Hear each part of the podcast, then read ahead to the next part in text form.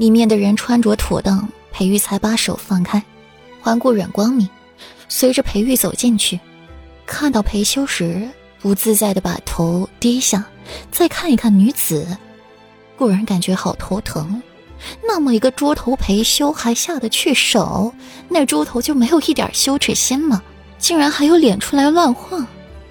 没错，那猪头便是陆青烟，来裴王府找顾阮麻烦的，却一时不慎迷了路，来了这间小房子，准备歇歇脚，哪知被裴修给吃干抹净了。此刻身上衣服凌乱，暴露出来的肌肤都有青青紫紫的痕迹，暧昧横生。脸上落着泪，若是没有被故人打成猪头，此番落泪定是梨花带雨，我见犹怜。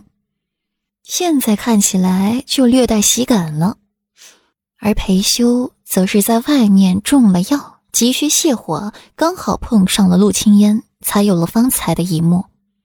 这下两个人都清醒了过来，陆青烟抱着自己的身子大哭，说着就去撞了墙。幸好裴王府的小厮眼疾手快的给拦住了，才没能闹出人命。裴王妃也是头疼，这陆青烟的姐姐是当今陛下的珍馐仪，是宠妃，还怀有龙嗣。待孩子生下来说不定还要生位分，不好随意处置。哎呀，我的儿啊，是谁？是谁把你绑成这样的？是不是那个裴玉？韩氏是一个泼辣无脑的，当即就恨上了裴玉。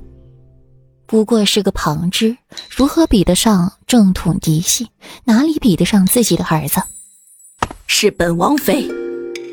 裴王妃悠悠的看了一眼裴玉，又悠悠的把目光落在了韩氏身上。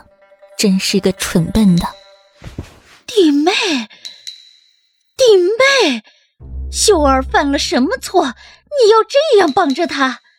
她可是你侄子。韩氏惊讶的张大了眼睛，裴王妃怎么可以绑自己的儿子？二嫂，还是看看你的好儿子干了什么好事儿。出去鬼混，带了一身火气回来，还强迫当今修真仪的妹妹，胆子可真是够大的。裴王妃冷哼一声。拿珍馐仪压在韩氏，一个七品官，韩氏不放在眼里，可他恐惧陛下。韩氏来了，陆飞海和他的夫人穆氏也来了，看到陆青烟，立刻就心疼了，抱着陆青烟哭诉，一定要裴王府给一个交代。裴王妃被吵吵的头疼，偏这事儿又是裴王府的错，便一直好声好气的和人家说着话。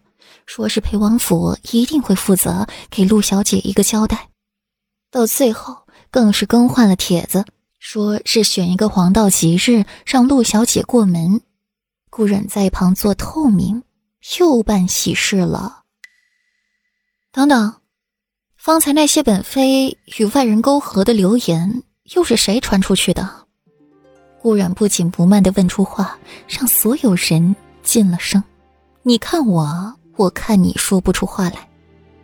流言之事固然本可以让裴玉叫墨荷去查，只是他不愿自己动手，丰衣足食，不能太依赖别人。今天的家宴好不容易结束，固然也是累极了。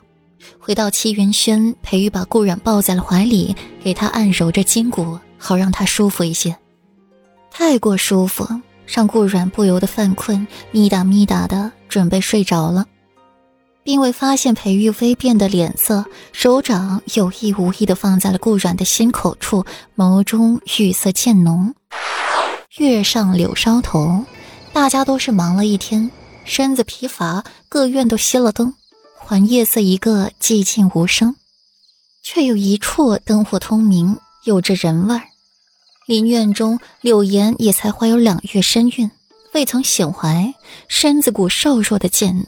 仿佛一阵风就能把他吹走似的，柳岩不耐地闭上了眼睛，随即又睁开，眼中尽显疯狂之色，声音如鬼魅般骇人：“你说大少爷今日在府中没有出门？”语气欣喜，其中又掺了一丝嘲讽。顾然呢？因为顾然，你外面养的女人就顾不上了。